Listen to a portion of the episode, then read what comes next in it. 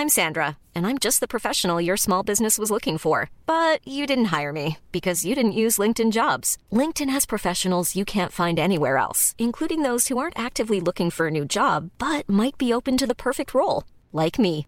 In a given month, over 70% of LinkedIn users don't visit other leading job sites. So if you're not looking on LinkedIn, you'll miss out on great candidates like Sandra. Start hiring professionals like a professional. Post your free job on linkedin.com/people today. Cette émission vous est proposée avec la chatoyante participation de Hervé Bouillard, Valentin Dupont, Marc D, Nicolas Marques, Billy 2072, Brogne, Space Rata, Dave Fave 75 et Sylvain Brochant. Bonjour à tous et bienvenue sur le Rendez-vous Tech, l'émission qui explore et qui vous résume de manière compréhensible toute l'actualité tech, internet et gadgets.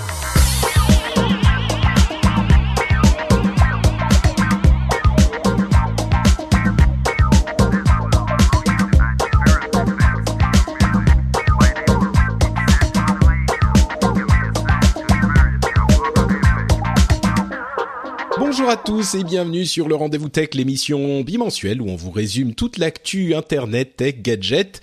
Je suis Patrick Béja et aujourd'hui on va vous parler de Apple, de Microsoft et un petit peu de la loi numérique et pour savoir un petit peu où on en est dans tout ça et pour m'accompagner, pour naviguer les flots chaotiques euh, de la tech, de l'actu tech, j'ai le chatoyant Cédric Bonnet. Comment ça va Cédric? Écoute, ça va. Je pensais que tu allais dire l'énervé parce que j'avoue que dans mes derniers, dans mes dernières euh, émissions, je m'énerve tout le temps. Donc, je que tu dire l'énervé Cédric Bonnet, mais voilà. Non, non, non, mais tu es, tu es chatoyant de, de, de, de, de couleurs et de je suis bonheur. shiny comme les Pokémon.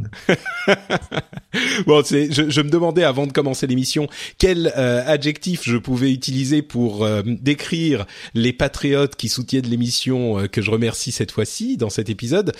Et euh, Cédric m'a suggéré chatoyant. Donc euh, d'habitude je fais en e ou en euse.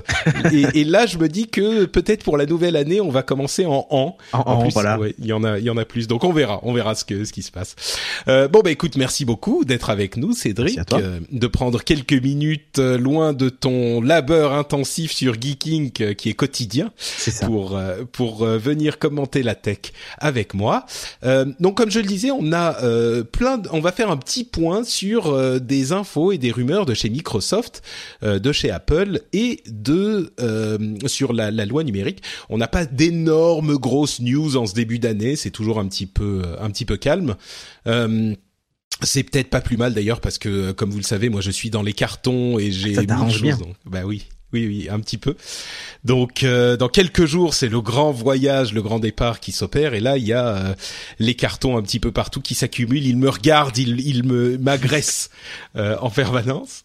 Euh, donc on va faire le point sur toutes ces choses-là. Et quand je dis on, on- on va faire le point, on va on va passer en revue les points. Ces points avec euh, T, hein, pas avec G. Mhm. Hein, c'est Tout à voilà, fait. Pas de violence dans la tech. Ça. Donc, euh, si on parle de Microsoft ou d'Apple, merci de garder votre énervement pour, Oui. euh, je sais pas, où tu le présentais, ton énervement sur Twitter, c'est ça? Non, Non, non, dans non, les émissions, dans les Dans émissions. les émissions, oui, non, mais je, je me suis beaucoup énervé sur euh, la publicité en ligne, euh, Ah, la bah ça. chronologie des médias et tout ça, quoi. Je t'avoue que, euh, à ma grande honte, ça fait un petit moment que j'ai pas eu le temps de regarder euh, Geeking, donc je vais avoir un bon stock à me faire. regarde comment- le dernier beat. Le, vraiment le tout dernier, là, le 16 ou 17. Le Ok. 16, je crois que c'est. Euh, c'est, voilà. C'est, a- L'énervement est là. ouais, l'énervement est bien là, ouais. Ok, très bien, très bien. Et ben écoute, on se fera ça. Mais on va commencer avec un truc qui moi m'énerve un petit peu, mais on va quand même essayer de rester calme et objectif, à savoir le Microsoft HoloLens, puisqu'il y a eu en fait une présentation qui a été euh, qui a leaké sur l'internet du cybernaute, une présentation qui a été euh, faite il y a quelques semaines de ça à Tel Aviv par un euh, employé de Microsoft qui s'appelle Bruce Harris. Et la présentation vidéo a été euh, disponible pendant quelques heures sur internet, elle a été retirée assez vite, mais dans cette présentation, on apprend euh, certaines des caractéristiques du HoloLens. Alors, euh, je vais vous on- donc on a en fait une image un petit peu plus précise de ce que sera le HoloLens en tant que première version du produit commercial une fois qu'il sera disponible. Euh, il sera entièrement sans fil, donc aucun fil attaché. hein. Euh, il y aura une batterie et alors en fait, l'ordinateur a planté, tu vois. J'ai eu un gros euh, écran bleu de la mort euh, et c'est je comme tu le disais par SMS quand je t'ai expliqué que mon ordinateur a planté, c'est Microsoft. C'est ça. Ils écoutent. Ils nous écoutent, c'est une bonne nouvelle. Attends, attends, on est sur Skype.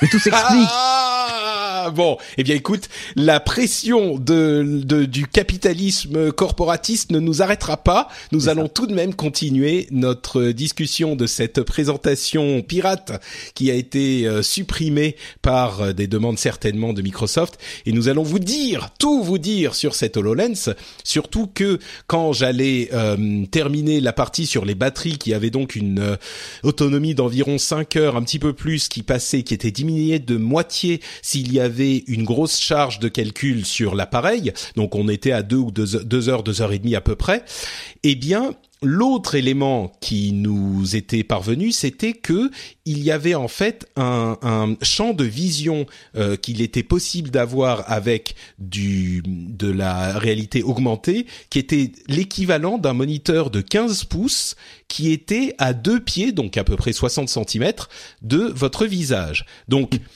c'est quand même euh, généralement 60 cm, c'est un peu plus loin que euh, le moniteur que vous utilisez tous les jours et 15 pouces, c'est vraiment pas grand pour un écran. Hein. Euh, généralement, la plupart des portables, des ordinateurs portables moyen moyenne taille, c'est entre 13 et 15 pouces. Donc vous voyez à peu près ça. Vous le mettez à 60 cm de votre visage, c'est-à-dire deux fois plus loin que votre moniteur habituellement et vous avez la partie de votre champ de vision où le HoloLens pourra afficher des euh, augmentations de réalité en 3D.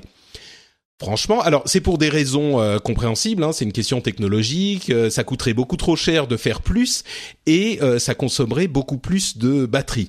Mais enfin, moi, bah, je vais dire, qu'est-ce que t'en penses toi, Cédric, avant que moi j'en parle? En l'état, c'est pas intéressant. Voilà, c'est pour résumer, c'est euh, enfin et je parle pas de la batterie de ça parce que à la limite, je peux comprendre que tu en sers pour une activité euh, euh, pour une activité ponctuelle, tu vois que tu tu l'utilises pas toute la journée, mais le champ de vision quoi, enfin Ouais, c'est surtout ça. Il y a un vrai problème là. Enfin, à la limite, euh, au lieu d'avoir un truc immense comme ça, on prend des Google Glass, quoi. tu vois ce que je veux dire? Alors évidemment, ça fait pas la même chose, mais en termes de champ de vision, on est quand même pas très loin de la du timbre poste, quoi. Donc, euh, je sais pas. Je, suis, je suis sceptique, très déçu. C'est-à-dire que techniquement, je trouve ça très impressionnant et ça reste hyper impressionnant. Mais pour que les gens l'adoptent, il faut que le wow effect passe, soit pas seulement dans les vidéos, mais qui soit dans le produit, ça c'est clair. Et le fait que le champ de vision soit autant réduit, pour moi, ça, nuit énormément au, wow effect. Hein. Bah, c'est surtout que euh, dans les vidéos de présentation effectivement et, et dans leur matériel, euh, ils montraient un effet qui était que les hologrammes, enfin les, les rendus 3D, les objets en 3D euh, qu'ils pouvaient afficher étaient dans l'intégralité du champ de vision. Puis un petit peu plus tard, ils ont montré un champ de vision un petit peu réduit. Mais on est en plein dans moi, ce qui me frustre beaucoup dans ce type de présentation, dont je les que je qualifie de de futurisme.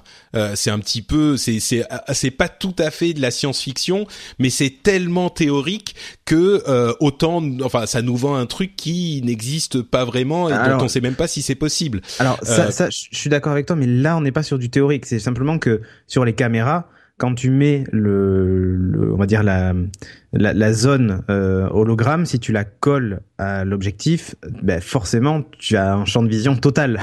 Oui, non, euh, évidemment, mais mais ce que ça laissait entendre dans les vidéos de, de présentation et pas que dans la première, c'était que le champ de vision était beaucoup beaucoup plus large que ces 15 pouces à, à 60 cm. Quand tu voyais la taille des lunettes, euh, comme elles englobent l'œil, c'est ça. Te dire bon ben.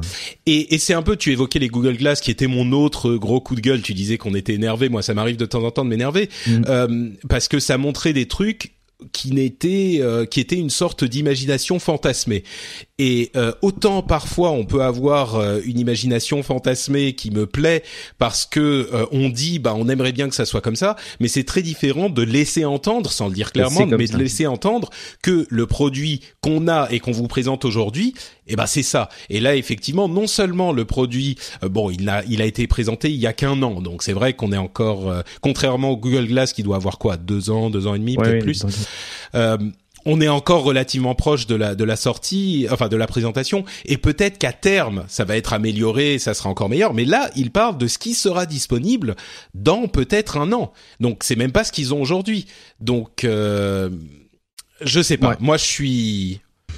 C'est pour moi c'est c'est décevant. Euh, sur enfin bon après on a on a le prix des développeurs kits, hein, comme d'hab, on n'a pas le prix définitif, mais mais pareil, pour le prix, je, je sais pas. Ça va peut-être se cantonner à des utilisations professionnelles du coup, mais montrer du Minecraft hein. là-dessus et mm. in fine, euh, ça, personne l'utilisera comme ça parce que personne n'achètera le produit et parce que très clairement, 15 pouces euh, à 15 pouces à 60 cm, c'est c'est c'est ridicule. Ouais. Voilà. Après, techniquement, non mais ça montre bah, C'est intéressant qu'il fasse cette recherche et c'est important même qu'il en ait. Et ça montre que tu vois quand tu auras une V2 ou une V3, quand les processeurs euh, embarqués permettront de faire justement ces calculs sans que ça ruine la batterie en 10 minutes et que ça te brûle le, cerveau. Parce que faut, faut, juste voir un truc. Je pense que quand ça va chauffer, ça va vraiment chauffer ce truc. Hein. Ah bah c'est sûr qu'ils doivent euh, le prendre en compte, mais. Euh... Bah voilà, mais je pense que le design de l'appareil est fait pour éviter que tu finisses complètement euh, lobotomisé. mais mais le, le truc c'est que ça montre une direction. Et la direction, je la trouve, elle, elle est, bon, elle est critiquable, mais je, je la trouve pas complètement déconnante. ah non, euh, mais moi je suis je suis complètement d'accord. Hein. Il faut pas que les gens pensent que je dis il faut qu'ils fassent rien. C'est juste, c'est juste dans la ouais c'est ça. La manière de communiquer pour moi est malhabile. Mais mm. mais le, le domaine de recherche est, est, tout à fait intéressant. Ça, je suis complètement d'accord. D'un autre côté, si dès le départ ils avaient communiqué sur un écran 15 pouces à 60 cm, je pense qu'il y aurait eu beaucoup moins de hype. Mais c'est ça, c'est c'est exactement ça qui m'irrite. Tu vois, c'est qu'il y a eu une sorte de mensonge. Euh, et bon, c'est pas la première fois qu'un truc marketing fait un mensonge, mais là, c'est c'est vraiment euh, tant Ça, c'est c'est avéré quoi. C'était genre, ça va, vous allez vivre dans les hologrammes. Et c'est genre, oh, c'est dingue. Et après, c'est un timbre poste. Donc. Euh, Bon, bref. Euh, tu évoquais Minecraft euh, également, et il y a une news euh, là pour le cas euh, tout à fait confirmé, qui est le rachat de Microsoft, pardon, de Minecraft Edu par mm. Microsoft. Et Minecraft Edu, en fait, c'est tout un, un écosystème, un, un moyen d'utiliser Minecraft pour l'éducation, euh, pour euh, bah, simplement utiliser ce jeu qui est un jeu, une sorte de Lego virtuel, hein, si on simplifie beaucoup, dans l'éducation.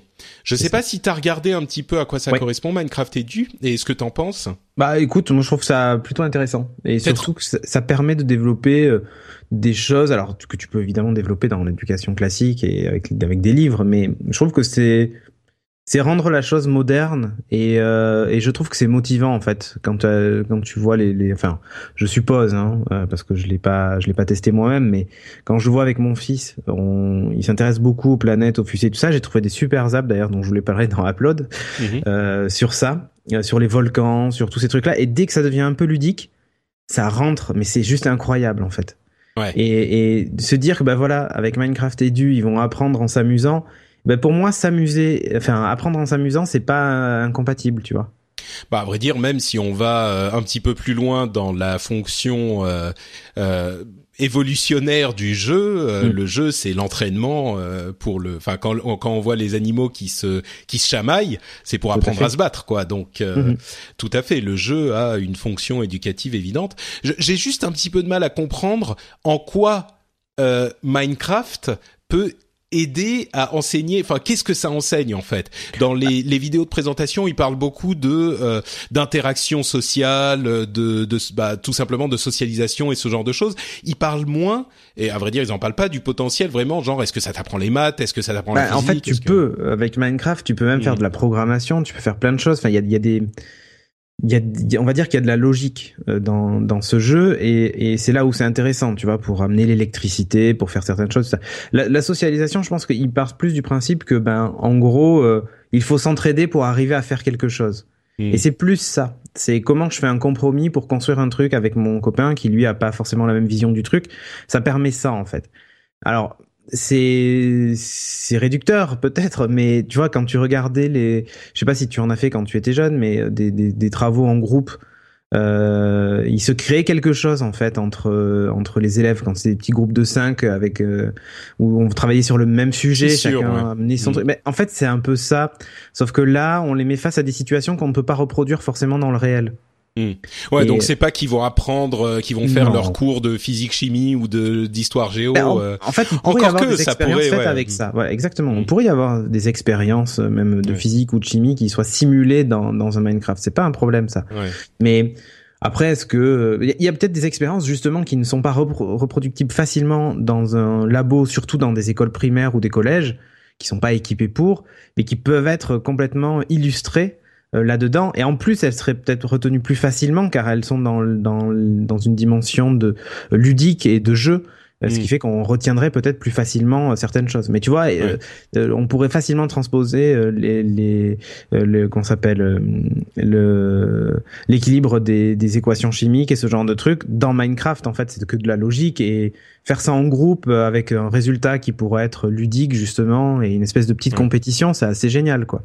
C'est sûr. Après c'est c'est toujours pareil. Je, je sais, pour moi, il n'y a pas une méthode d'enseignement, mais il y a quasiment autant de méthodes qu'on aurait d'enfants. Tu vois ce que je veux dire? Enfin, ils sont tous différents dans leur dans leur approche du truc. Et ça, c'est une approche qui, pour le moment, est pas du tout exploitée et mise en avant par euh, par l'éducation nationale et autres. Et peut-être que euh, ça fait partie justement de d'une façon de, de, de voir l'éducation différemment, euh, de façon plus moderne et peut-être moins euh, moins à base de cours magistraux quoi tu vois. Ouais c'est vrai qu'on a surtout euh, en, en, France c'est vrai qu'on a tendance à être un petit peu dans la dans le cours magistral et dans ça. mais il y a beaucoup de gens qui viennent dans l'expérience. ça ça permet justement de faire ça et après, à la fin d'une session de jeu, tu peux très bien en tirer des conclusions. Pourquoi ça oui. Non, non, et, ouvrir vers euh, quelque chose de plus sérieux entre guillemets. Mais et euh, en l'occurrence, bah, Minecraft est utilisé déjà pas mal dans l'éducation. Hein. Euh, il y a, selon les chiffres de, de Minecraft Edu, euh, environ une quarantaine de pays qui l'utilisent, avec 7000 classes qui utiliseraient déjà Minecraft. Bon, là, Microsoft simplifie le système. On ne sait pas si ça va coûter moins cher parce que ça coûtait déjà quelque chose. Mhm. Et c'est 5 dollars, je crois, par par euh, élève euh, qui vont utiliser le, le truc. Bon, c'est un petit budget, mais euh, mais si c'est effectivement ça peut apporter quelque chose, ça peut être intéressant. Mm-hmm. et enfin, le patriote Mika nous dit dans le dans le Reddit du rendez-vous tech ah J'en ai parlé ça. Oui, et ben alors justement, tu peux peut-être nous faire la news. Bah en fait, c'est juste que Microsoft a annoncé que par exemple les drivers pour les processeurs Intel Skylake, des, Skylake, donc les processeurs actuels hein, euh, Intel, euh, ben en fait il y a, un petit, euh, il y a un petit, une petite nouveauté dans ces processeurs, c'est le speed shift. Le speed shift en fait, qui est une technologie qui permet en gros de de raccourcir les temps de latence des changements de fréquence du processeur pour le traitement des tâches et en gros il est capable de traiter certaines tâches jusqu'à deux fois plus vite. Et ce speed shift là, il faut un driver spécifique à l'OS pour le faire fonctionner. Et en fait, il ne serait pas développé ce driver. Euh, enfin, Microsoft développerait pas ce driver, il l'intégrerait pas dans Windows 8, 8.1 et 7 et évidemment avant j'en parle même pas, euh, bah pour entre guillemets imposer Windows 10 en disant bah, si vous voulez utiliser votre processeur à ses pleines capacités, passez sous Windows 10 c'est une raison de plus encore de euh, faire passer les gens, enfin une raison, une motivation ah, là, c'est une motivation, ouais. Quand t'achètes un ordinateur tout neuf et que tu te dis oh non, je vais installer Windows 7 parce que je le préfère, bah voilà, le problème c'est que le tu pourras tu as, as, acheté ton beau Core i7 Skylake que t'as qui t'a coûté euh, qui t'a coûté une fortune. Et, et malheureusement il sera pas à ses pleines capacités. Donc après c'est alors c'est ouais, c'est un petit peu ça relance encore une fois le débat. Et j'aimerais savoir toi ce que t'en penses, mais il y a toujours ce, cet équilibre qui est difficile à trouver entre euh, supporter tous les systèmes qui existent et se concentrer sur euh, certains systèmes qu'on peut mettre à jour et qu'on va euh, qui seront aussi euh, euh bien conçu et bien euh, fignolé que possible. Moi, j'ai tendance à dire à suivre le modèle euh, du tant qu'à faire. Si tu veux avoir un système euh, qui est sûr, surtout qui sont toujours connectés aujourd'hui, on a des vrais problèmes sur toutes les machines c'est c'est compliqué. Enfin, moi je, je je me dis autant passer tout le monde sur Windows 10. Oui, ça n'a pas que des avantages, mais autant encourager autant que de, personnes que possible à passer sur Windows 10 avec des mises à jour automatiques. En mm. gros, moi je suis pour les mises à jour automatiques. Voilà, c'est euh, c'est c'est bah, c'est le, le la question quoi. Mais c'est difficile d'être contre. Et pour moi même, ça devrait être la chose qui motive les gens à passer à Windows 10 et se dire oh là là, mon OS va plus avoir les mises à jour de sécurité, euh, il faut que je change.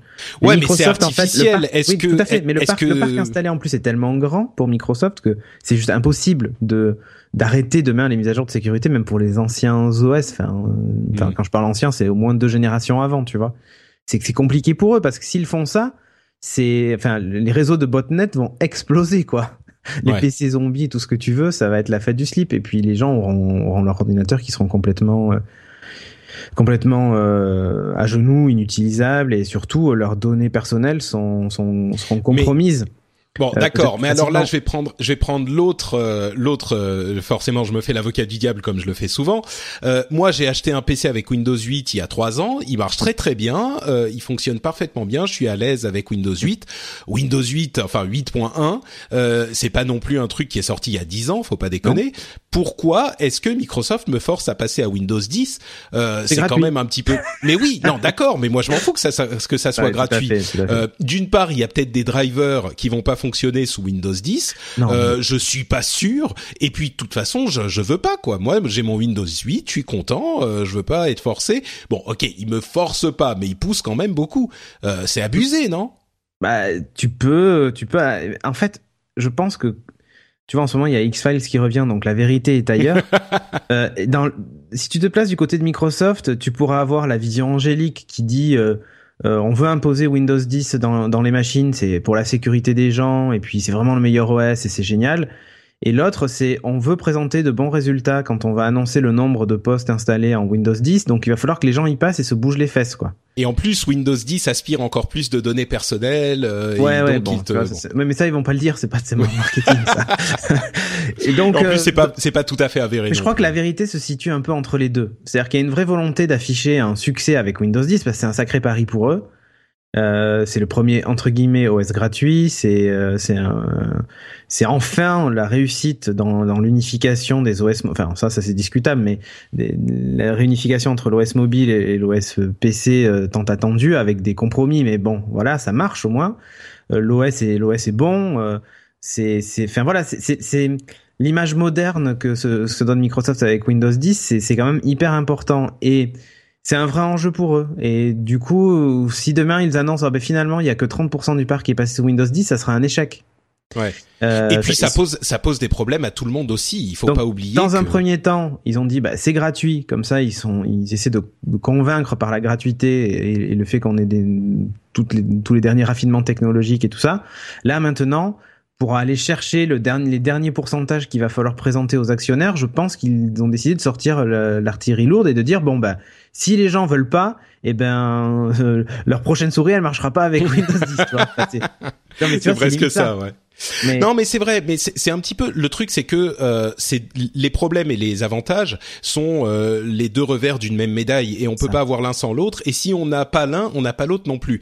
Euh, enfin, ce que je veux dire, c'est que si on essaye euh, de ne pas pousser tout le monde sur un même OS le plus à jour, euh, et eh ben on va avoir un, un parc installé complètement hétérogène, hétérogène, voilà, avec des développeurs qui vont avoir des, des des moments cauchemardesques à essayer de euh, d'avoir leur programme qui tourne sur toutes les versions de Windows. On l'a bien vu avec les navigateurs Internet où euh, ils arrêtent de soutenir, de supporter les anciennes versions d'Internet Explorer. Bah, ça, ça aide les développeurs web, mais en même temps, il y a des gens qui disent ah bah voilà, euh, là ils arrêtent de soutenir ça et ça, et donc c'est ma machine, elle marche plus. C'est obligatoire, c'est mécanique, ça doit se passer comme ça. Et, et, tout le monde a raison. Les gens qui disent ça pose des problèmes et les gens qui disent ça a des avantages. Personnellement, moi je trouve que ça a plus d'avantages que ça ne pose de problème. Mais ça veut pas dire que ça pose pas de problème. Non, tout à fait. Moi aussi, je, je pense que ça a plus d'avantages. En fait, pour moi, Windows 10, c'est le jour où Microsoft a décidé de faire, j'allais dire comme Apple. Bah, C'est-à-dire mais c'est vrai. Non, mais voilà, c'est le jour où Microsoft a dit de faire, a décidé de faire comme Apple, c'est-à-dire pas bah, pour faire comme Apple, mais parce que ce, ce particulier, cet euh, élément de développement particulier ah oui, était plus efficace. Non, je, dis pas, je dis pas épouser la stratégie d'Apple, c'est pas ça. Hein. Mais de, de faire comme Apple pour l'OS en tout cas, qui est ben on va petit à petit euh, moderniser le, le, le, parc. Et puis euh, le fait de le proposer gratuitement, de dire qu'une fois qu'on est passé dessus, on a tout un tas de grosses mises à jour. Finalement, Windows 10 c'est presque, j'allais dire la version finale de Windows dans le sens où il y aura peut-être un Windows 11, un 12 et ce que tu veux, mais on sent bien qu'ils sont partis sur des une espèce de mise à jour annuelle comme le fait euh, comme le fait Apple, avec pas forcément des, des une refonte complète de l'OS à chaque mise à jour quoi on est plus sur de l'additionnel ou de la modification. Euh, et c'est ça que quand je dis euh, Microsoft fait comme Apple, c'est plus dans cette stratégie-là. De se dire on va faire évoluer l'OS. Et, c'est presque la version finale, c'est-à-dire que si aujourd'hui on achète un ordinateur sous Windows 10, il y a peu de chances pour que Microsoft nous refasse le coup des processeurs euh, Skylake qui fonctionnent pas si on, on, change pas à la version Windows 11, tu vois, parce qu'ils vont faire maintenant de l'incrémental et ils ont maintenant qu'ils ont remis à plat leur leur OS quoi. Ouais, tout à fait. Oui, oui. Non, mais moi, je suis assez d'accord. C'est une, c'est une chose qu'ils devaient faire à un moment et qu'ils font bien. Et, attendez-vous, ouais. Et, et attendez-vous euh, aux grandes dames de certains à ce que euh, les, la prochaine annonce, ça soit votre souris ne marchera pas si vous ne passez pas sous Windows 10. C'est ça. Ça me paraît pas mal. Et justement, on évoquait Apple. Et eh ben, Apple aussi a des petites euh, rumeurs par-ci par-là qui traînent. ils auraient peut-être une conférence qui aurait lieu en mars et on a euh, certaines théories sur le contenu de cette conférence. Alors la première chose c'est qu'il y aurait des petites mises à jour sur l'Apple Watch mais sur l'OS et des nouveaux modèles mais pas de nouveaux enfin des nouveaux modèles euh, cosmétiques quoi, pas de nouveaux euh, de refonte complète de Apple Watch 2 en fait. Euh, voilà, donc rien d'incroyable. Euh, il y aurait un iPhone 4 pouces qui ne s'appellerait pas le iPhone 6C comme ce qu'on pensait pendant un moment, mais plutôt le 5 SE. Donc euh... c'est un mec de chez Samsung non qui est qui est venu faire le 5 SE Pro Galaxy Platinum. ouais, c'est bah, ça aurait été logique d'en faire un 6C en fait, mais bah non, bon, ils ont pas voulu.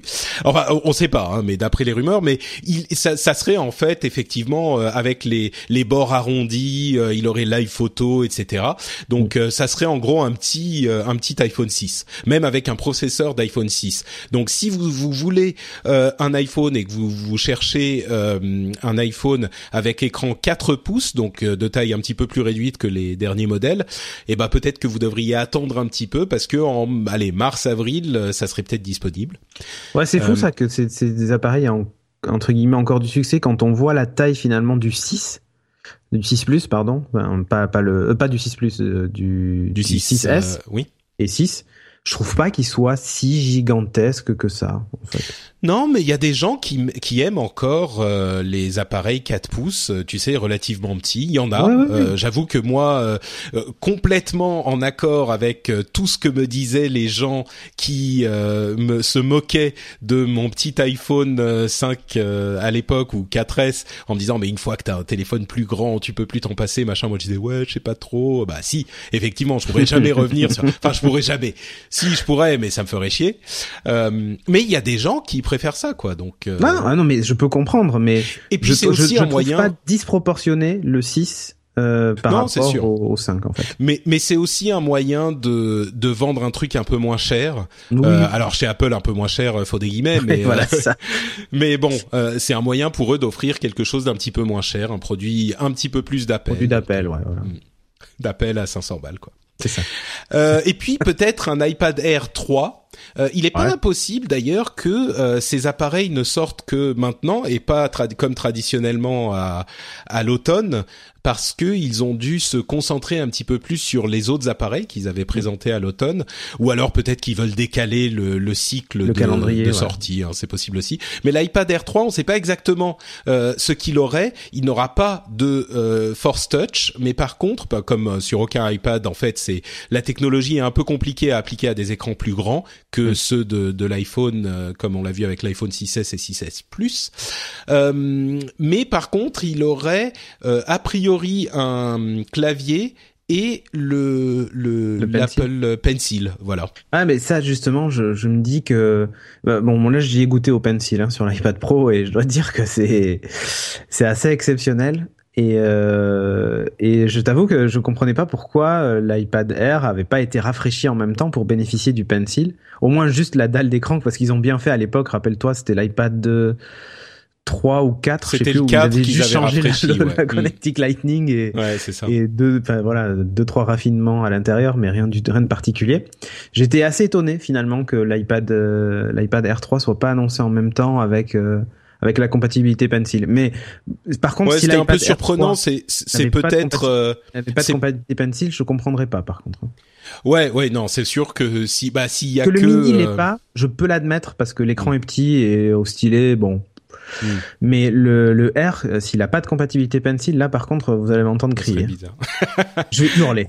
Ouais, bah oui, c'était peut-être parce qu'ils se concentraient au niveau ingénierie sur l'iPad Pro. C'était peut-être parce qu'il y avait des questions de capacité de production d'écran. euh, bon, on sait pas, mais.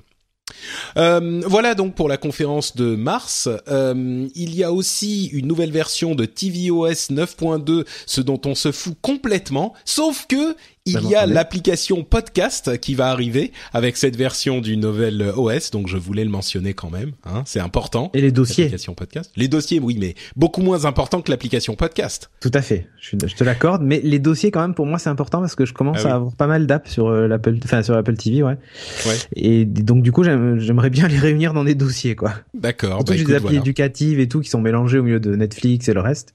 Tu vas me dire Netflix c'est une appli éducative peut-être, mais mais voilà quoi.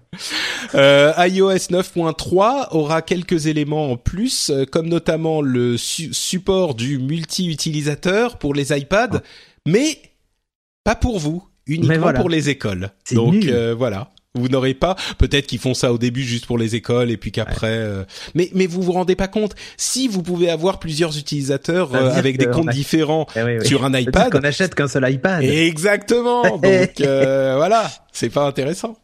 Euh, et il y a aussi la question du mode euh, du mode nuit qui euh, mettra qui émettra moins de lumière bleue. Euh, ouais, bah oui, ça sera bon, je Moi, je suis l'activerai assez, moi, je suis, à- j'attends assez ce, ce mode-là. Hmm. Oui, moi aussi, j'ai parfois du mal à m'endormir, mais ça date pas des, des iPads, donc euh, je pense Non, pas que mais ça soit moi, c'est même pas pour ça, moi. C'est que Ah. des fois, ça m'arrive d'allumer mon iPhone la nuit. Enfin, tu vois, je me lève la nuit, puis Ouais. je regarde sur le téléphone. Et ça t'éclate les yeux. Même donc, s'il est au minimum, ça me, ça me, ça me brûle la rétine, quoi. C'est vrai, c'est vrai. Donc, ça m'arrangerait qu'il passe en night shift. Ouais. Euh, Il y a quelques autres petites news, euh, comme par exemple le fait qu'il soit en train petit à petit, mais sûrement, de euh, supprimer la partie euh, de leur équipe qui s'occupait des iAds. Vous vous souvenez de cette euh, de cette initiative qui allait intégrer le revenu généré par les pubs chez Apple avec un réseau de beaucoup pubs? Ah mais jamais. J'en ai. Je crois que j'en ai pas vu une Je crois seule. que c'était. Jérôme à l'époque qui était très enthousiaste euh, sur ça. Ah mais moi aussi, je pensais que c'était une très très bonne idée hein, de la part d'Apple. Enfin, à vrai dire, c'était une bonne idée, mais ils n'ont pas réussi à concrétiser parce que l'idée était de de de récupérer une euh, partie du revenu euh, de la pub parce qu'il y avait de plus en plus d'apps qui. euh, alors, pour résumer, euh, bien sûr, les apps sont en vente sur l'App Store euh, et Apple récupère 30% du euh, du prix de vente. Par contre, si une app est gratuite, eh ben ils récupèrent rien. Et quand les développeurs mettent des pubs dans leurs apps, eh ben ils gagnent de l'argent, mais Apple récupère rien. Donc, il s'était dit, on va essayer de récupérer une partie du revenu en proposant nous-mêmes notre propre régie pub avec notre agence de création de pub du même coup. Sauf que euh, je pense que pour une société comme Apple où ils passent euh, trois mois à ergoter sur une demi-virgule, euh, je pense que c'était pas tout à fait adapté à ce type d'environnement. Donc euh, Le beurre, l'argent du beurre et tout. tout ça. Donc euh, voilà, ça va, ça va disparaître et du même coup, euh, la, le iTunes Radio va passer derrière le paywall d'Apple Music. Bon, iTunes Radio, je sais pas s'il y avait beaucoup de gens qui s'en servaient. Je, euh, je crois même pas que c'était disponible en France. Ah, je crois pas. sûr. Donc euh, voilà, mais ça passe à la fin de la, du mois euh, Ouais. derrière euh, Apple Music. Par contre, Apple Music, je suis toujours. euh, Moi, je suis toujours. Ouais, je suis assez content. Je sais que la plupart des gens euh, aiment. Sophie euh, l'utilise, je l'ai sur ouais. l'Apple TV. Enfin, c'est vraiment top. hein. Ouais, ouais, ouais. Je sais que beaucoup de gens préfèrent Spotify, mais. Euh, et dernière chose, on parlait la dernière fois de la question des euh, de la suppression du euh, du du comment ça s'appelle? Du port Ah, euh, jack. Enfin, jack pour le profit du Lightning ou autre. Voilà, sur le prochain iPhone. Euh, et entre parenthèses, entre temps, j'ai vu une vidéo de Marques Brownlee qui euh, dit avec beaucoup de justesse que en fait, ça n'a rien à voir a priori avec euh, la finesse, parce que les iPods, euh, les, les petits iPods sont plus fins et ils ont quand même un port jack. Donc c'est peut-être pour Oui. une question de place, mais pas pour une question de finesse. Euh, mais en tout cas, euh, on se disait peut-être que ça pourrait être remplacé, bon, par des ports euh, Lightning, mais aussi par des écouteurs vraiment entièrement sans fil fil et il y a des les, les, premiers écouteurs entièrement sans fil qui sont comme des petites aides auditives un petit peu plus grosses en fait, mmh. qui sont disponibles. Et ben ça coûte, pardon, ça coûte, tu sais combien? Oui, je le vois écrit dans les notes. D'accord. Oui. 300 dollars. Ouais. Bon, ça fait cher, c'est sûr. Hein, mais, euh... mais tu sais, enfin, c'est rigolo parce que moi, quand j'ai vu qu'ils allaient supprimer le, le, le port jack, je me suis dit, ah ouais, mais en fait, euh, je, je, me suis dit, mais je l'utilise jamais en fait.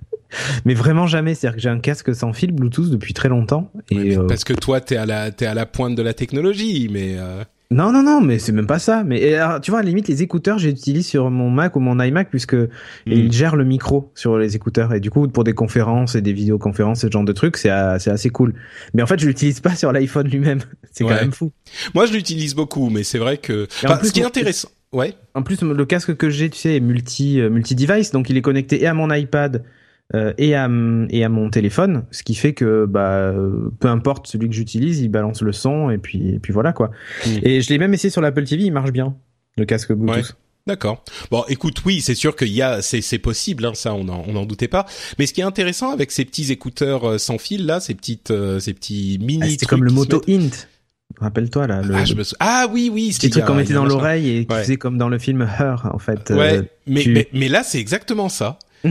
Euh, et, et, en plus, ce qui est intéressant, c'est que alors c'est c'est des sociétés qui s'appellent Bragi et Irin euh, qui sont qui sont qui, qui les rendent disponibles, euh, pardon, qui fabriquent ces trucs. Mais ce qui est intéressant, bon, ils ont pas des une super connectivité et la qualité de son est pas géniale. Ça selon pas. la taille de l'objet, l'antenne. C'est ça. ça. C'est selon le test du Wall Street Journal. par contre, ce qui est intéressant, c'est qu'ils incluent tout un tas de petits capteurs mmh. et en fait, ils font plus que juste euh, être des petits écouteurs. Ils ont des petits capteurs, ils peuvent euh, bon, ils ont le micro donc tu peux leur dire quand tu peux quand tu évoquais Her, mm -hmm. bah, on peut imaginer que ça ça deviendra un petit peu plus proche de ça euh, à terme, voilà. Donc moi, moi je suis intrigué on va dire. Si Apple euh, sort un truc avec un, une, véritable intégration, on en revient à ce qu'on ce qu'on se disait la dernière fois, c'est oui, ok, supprimer le, le, le port jack, peut-être, mais pourquoi? Euh, si voilà. le pourquoi n'est pas une excellente réponse, ça fait un peu chier quand même, quoi. Ouais. Et enfin, euh, dans nos news euh, principales, on avait le, le, petit article de euh, rue 89 qui a été euh, envoyé sur le Reddit par euh, le patriote des vignerons, décidément très actif le garçon, qui nous résume. Alors il y a plusieurs articles qui, qui résument les parties importantes de la loi numérique et où on en est, ce qui a bougé, ce qui a pas bougé. évidemment, la loi numérique c'était une énorme affaire l'année dernière et il y a mmh. eu toute cette consultation publique, etc. Euh, et la chose suit son, petit, bout de chemin euh, législatif. Et euh, donc on a, elle est passée devant les députés. Et maintenant, il va y avoir un vote au Sénat. Et on a eu différents amendements. Donc je me suis dit que ça pouvait être sympa de passer en revue cet article. J'en ai eu plusieurs, hein, mais celui-là est vraiment bien foutu. Et puis il a les impressions principales. il est sur rue 89, hein, donc sur le site du Nouvel Ops. Et donc passons le top 10 des euh, on va pas tous les lire entièrement mais euh, je vais vous en résumer quelques-uns. Et puis tu m'interromps Cédric euh, quand tu veux mentionner un truc hein, bien sûr. Tu es libre de faire ce que tu veux. Euh, alors première chose importante la CNIL va pouvoir imposer des amendes euh, enfin elle a toujours pu imposer des amendes euh, mais jusqu'à maintenant c'était limité à 150 000 euros ce qui fait pas forcément très très mal aux sociétés à qui les amendes peuvent être imposées. Et ben maintenant ça devient un maximum de 20 millions d'euros. Donc euh, 150 000 à 20 millions, effectivement là tout de suite ça pique un petit peu plus quoi. Un peu plus. Euh, bah c'est pas plus mal hein, parce qu'on sait que la question des données et de la protection de nos données est extrêmement importante et effectivement 150 000 euros d'amende on sait bien que euh, pour une société pour la faire euh, pour la faire réagir il faut lui donner un petit coup de pied là où ça fait mal mmh. et euh, bon euh, là où ça fait mal. C'est bien, mais là aussi, tu vois, c'est toujours pareil. C'est-à-dire que est-ce que ces grandes sociétés du coup voudront se se conformer au droit français ou plutôt dire ben non on n'ouvre pas le, le, service en France parce que c'est pas un marché suffisamment intéressant ou les gens sont pas suffisamment nombreux, ça demande plein d'adaptations, plein de choses. Oh, je crois qu'une société, à partir du moment où elle commence à faire une extension, si elle n'est pas déjà basée en France, une extension internationale, mmh. euh, à partir du moment où tu vas t'installer en Europe, bah la France, l'Allemagne, c'est les deux pays où tu regardes, quoi. Tout à fait. Avec Remarque, l'Allemagne a, des, a, des, choses beaucoup plus contraignantes, par exemple sur Google Maps et tout ça, sur Street View et tout en particulier. Oui, là, ça devient carrément, euh, carrément. Enfin, il y a, ils sont très, très, très attachés à la protection de la vie privée hein, en Allemagne. C'est mmh. euh, assez impressionnant. Mais bon, disons qu'en tout cas, là, la CNIL pourra faire quelque chose. Ce qui est, elle était censée agir et là, elle pourra. Donc, c'est très bien. Euh, enfin, c'est très bien. Je sais pas, mais en tout cas, ils pourront. Ce qui est, moi, je trouve ça très bien. Ah oui, moi aussi, je trouve ça très bien. Hein. Euh, c'est clair.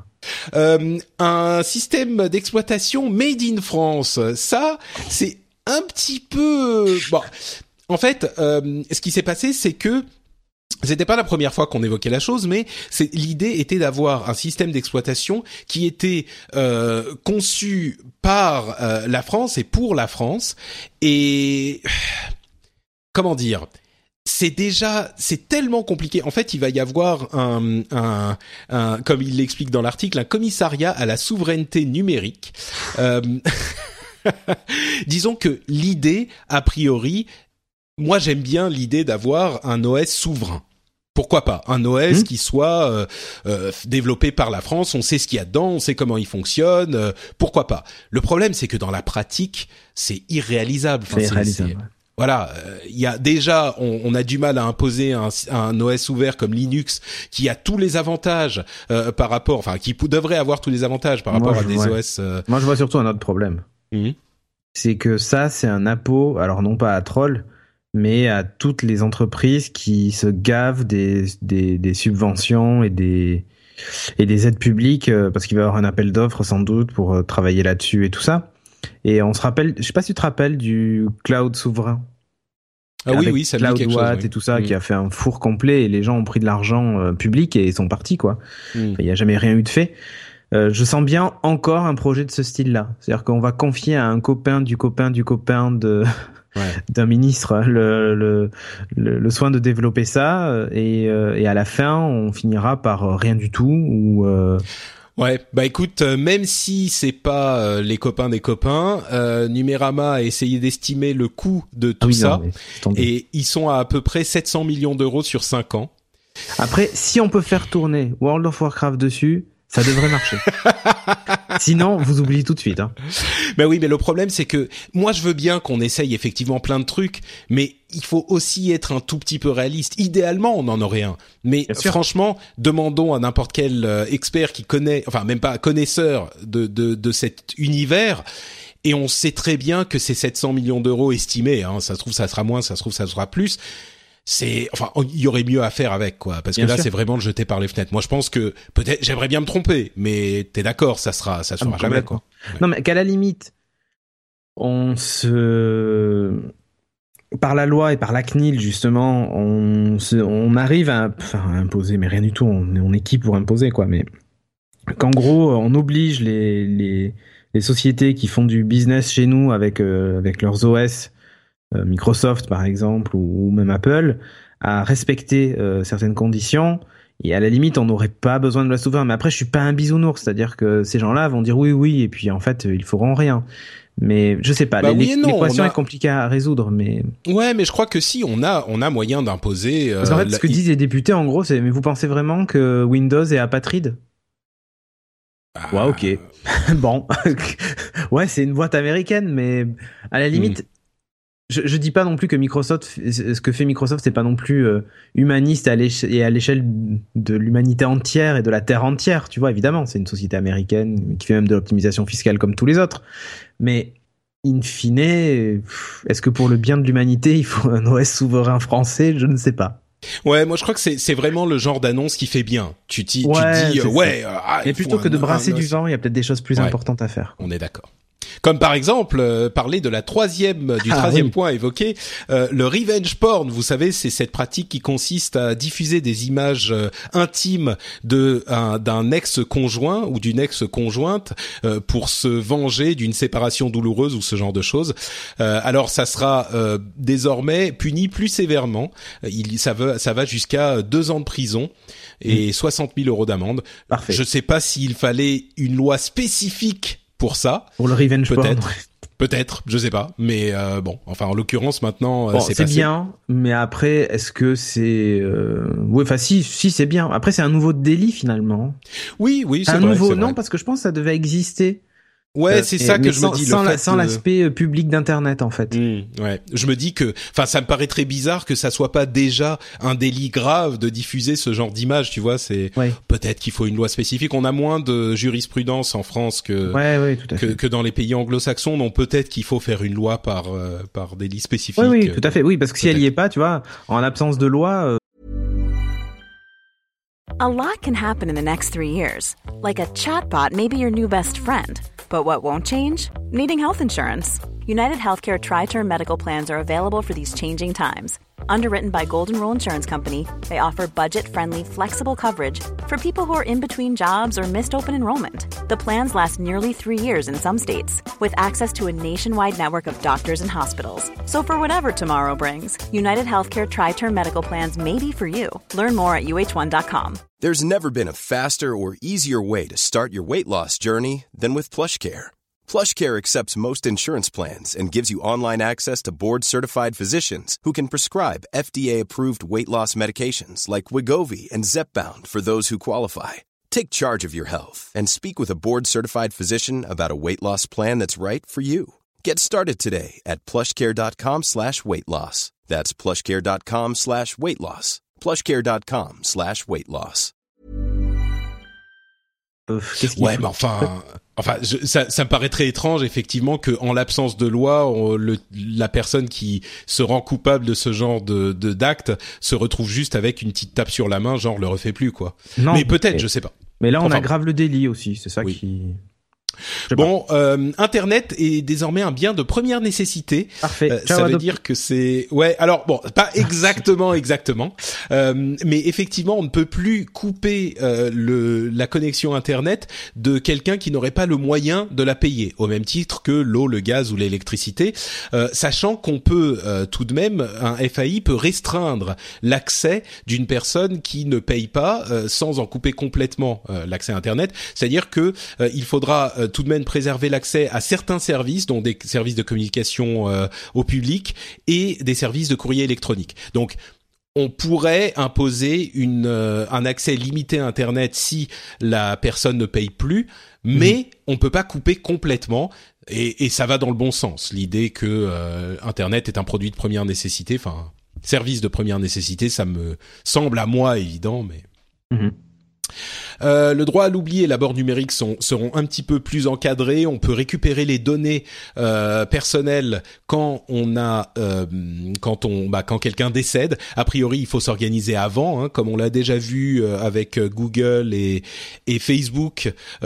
finalement, ils ont pris un petit peu les devants sur le sujet, mais en fait, on peut, il faut pouvoir s'organiser pour léguer l'accès à ces services informatiques et la récupération des données quand on décède. Donc euh, bon bah ça c'est une bonne chose. Là on voit que ça a été euh, les, les, sociétés ont pris les devants parce que c'est un problème qu'on a constaté déjà euh, il y a un moment. Mais tout le monde devra le faire désormais, ce qui est pas mal. Euh, les liens hypertextes sont les liens hypertextes sont sauvegardés. Alors il y avait eu des amendements ridicules qui avaient été déposés euh, pour essayer de euh, contraindre le, le, lien hypertexte à une confirmation de du droit du euh, contenu qui était hébergé derrière ce lien. C'est-à-dire que si moi je voulais faire un lien au site geeking.fr, euh, bien il fallait que je te demande, enfin surtout euh, que je m'assure que en plus sur ton site geeking.fr, tu n'hébergeais pas au hasard euh, des vidéos du de revenge porn, de, de, revenge porn ou de euh, c'est c'est plutôt c'est plutôt le problème du côté de oui. la du copyright, par exemple des derniers euh, X Files, tu vois. C'est ça. Et si jamais tu le faisais et que je mettais moi un lien vers ton site, eh bien moi j'étais euh, possiblement poursuivi en justice. C'était un je précise aux gens, ridicule. je n'héberge pas les derniers épisodes d'X-Files. Ah, damned. Et ouais, comment je vais les trouver, moi Ça, bon, c'est ton problème.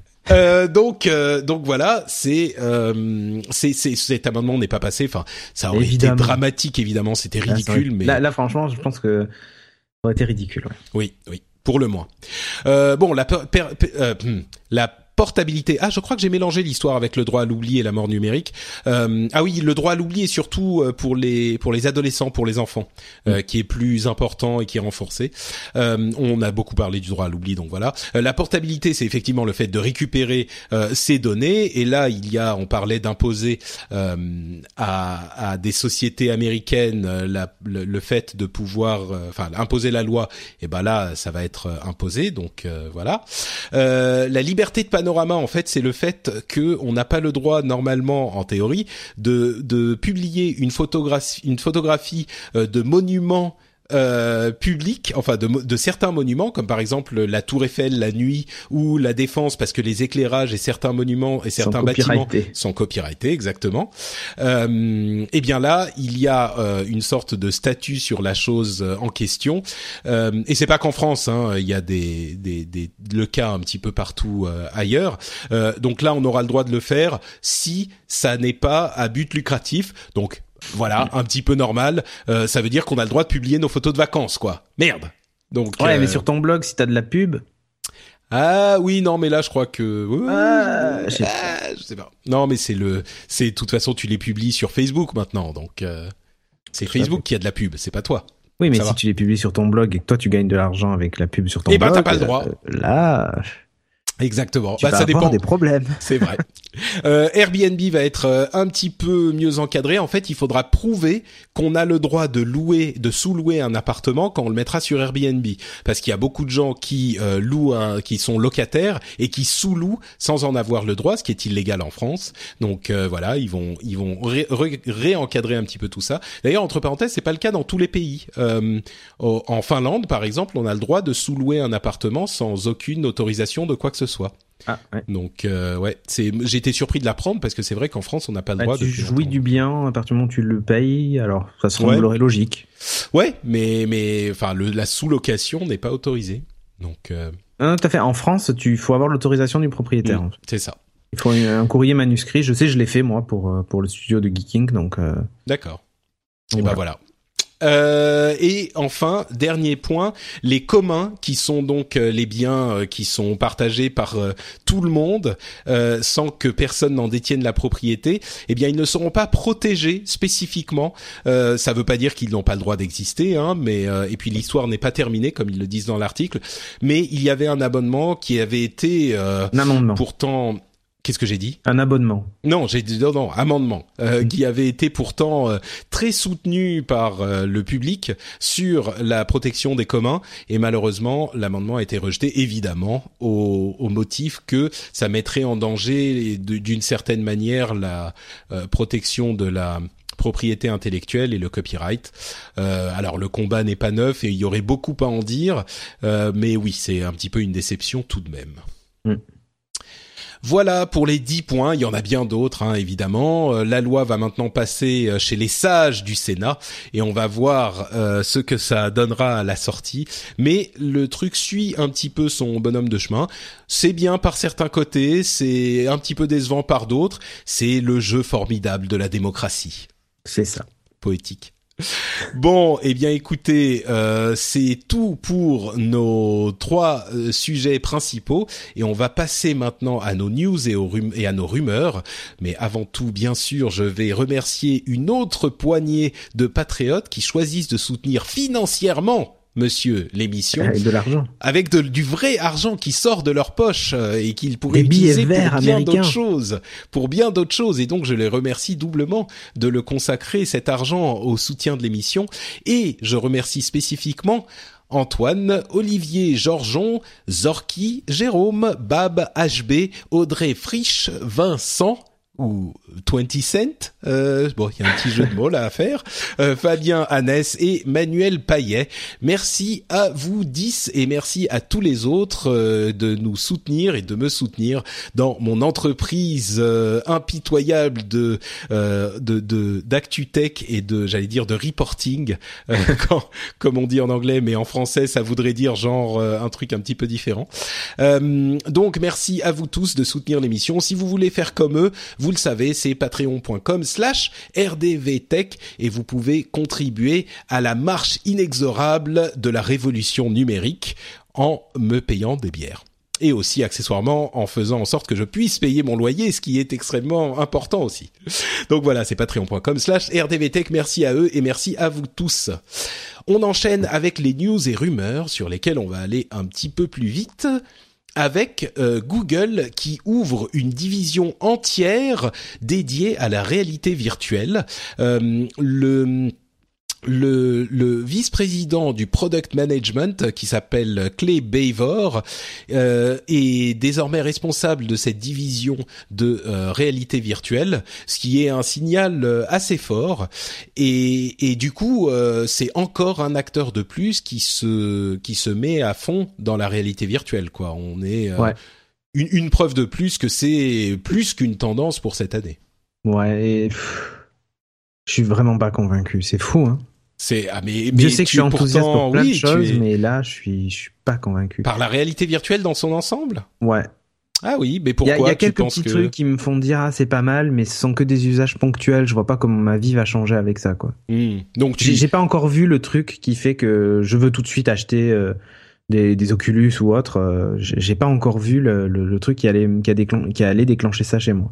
J'ai bien envie de marcher sur Mars euh, avec un casque, euh, mais je le ferai une fois, deux fois, et puis ça s'arrêtera, quoi, tu vois. Enfin, ouais. c'est une expérience à vivre à la limite dans une fête foraine. Enfin, j'exagère, Hmm. mais euh, mais tous les jours, je sais pas. J'arrive pas à être convaincu. C'est fou, hein. Non, non, mais moi je te comprends tout à fait. Hein. Je le dis euh, depuis un moment, c'est la grande question de la réalité virtuelle. Est-ce que ça va être plus que ça? Et on sait pas, on sait toujours pas. Donc euh... Bon, Netflix a, a, annoncé et a commencé à faire la guerre au VPN. Donc, euh, si vous utilisez un, un, outil pour faire croire à Netflix que vous habitez aux États-Unis et du coup euh, regardez les programmes disponibles uniquement aux Américains, eh bien peut-être que euh, d'ici peu vous ne pourrez plus le faire. En tout cas, euh, il y a eu des signaux un petit peu contradictoires de la part de Netflix, puisqu'il disait il y a pas si longtemps, il y a quelques semaines, ouais bah de toute façon les VPN ouais. on s'en fout, et ça marche bien, voilà. Et, et ils ont dû recevoir un coup de fil voilà. de, de, de, gens un petit peu énervés. Voilà, en leur disant ah ouais, ça... eh ben dans ce cas-là, je retire tout mon catalogue. Ouais. Et là, ils ont dit ah non, bah alors attendez, finalement non. finalement, c'est mal compris, c'est pas ce qu'on voulait dire. En fait, oui, on va lutter contre. Mais d'un autre côté, en fait, Netflix se plie. Euh à la loi, euh, comme quoi tu vois, aucune société aussi puissante soit-elle euh, ne se doit de, enfin, ne peut pas, ne, ne peut pas ignorer la loi, piétiner, ignorer la loi. Ouais. Et, euh, et, Netflix le fait pas de, le fait pas pour embêter ses utilisateurs. Hein. Ils le font vraiment pour se, se, se, se conformer aux lois des, des, pays dans lesquels ils sont, et en particulier la France, avec la chronologie des médias, donc qui fait qu'on doit attendre euh, plusieurs mois, voire plusieurs années avant de bénéficier de, de certains contenus. Alors pour euh, les films, euh, effectivement, c'est euh, trois ans avant que ça arrive sur ouais, la exactement. SVOD. Voilà, alors qu'aux États-Unis c'est beaucoup plus court et donc ça permettait de voir certains films américains avant. Euh, et, et, voilà, et donc le problème qu'il y a, c'est que du coup Netflix se retrouvait malgré lui à, à, contourner la loi. Enfin, c'est pas eux qui l'avaient décidé, mais c'est les utilisateurs qui contournaient la loi grâce au système. Et en gros, on leur a dit bon, maintenant faites quelque chose parce qu'il faut pas que ça continue, quoi. Ouais.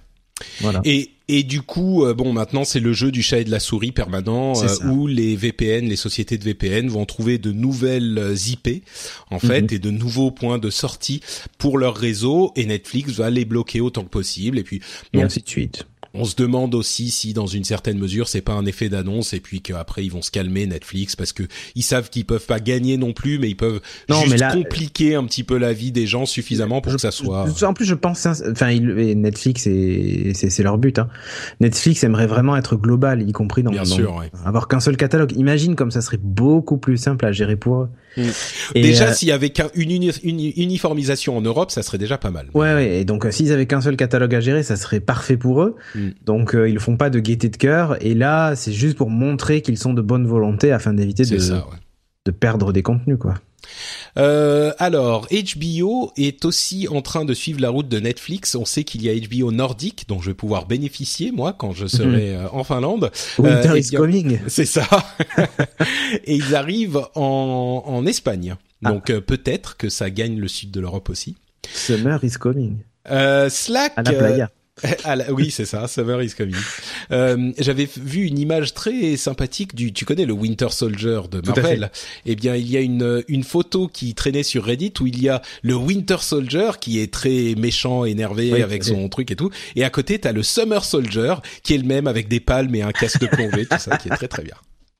Euh, bref, petite blague euh, mise à part. euh, Skype est en train de lancer son intégration euh, Slack et euh, Des Vignerons, encore lui, nous a mis un, un article sur euh, le Reddit qui nous explique comment Facebook est en train de préparer la guerre contre Slack. Donc euh, c'est juste pour montrer, pour préciser encore une fois à quel point Slack est en train de devenir important dans le monde du, du business.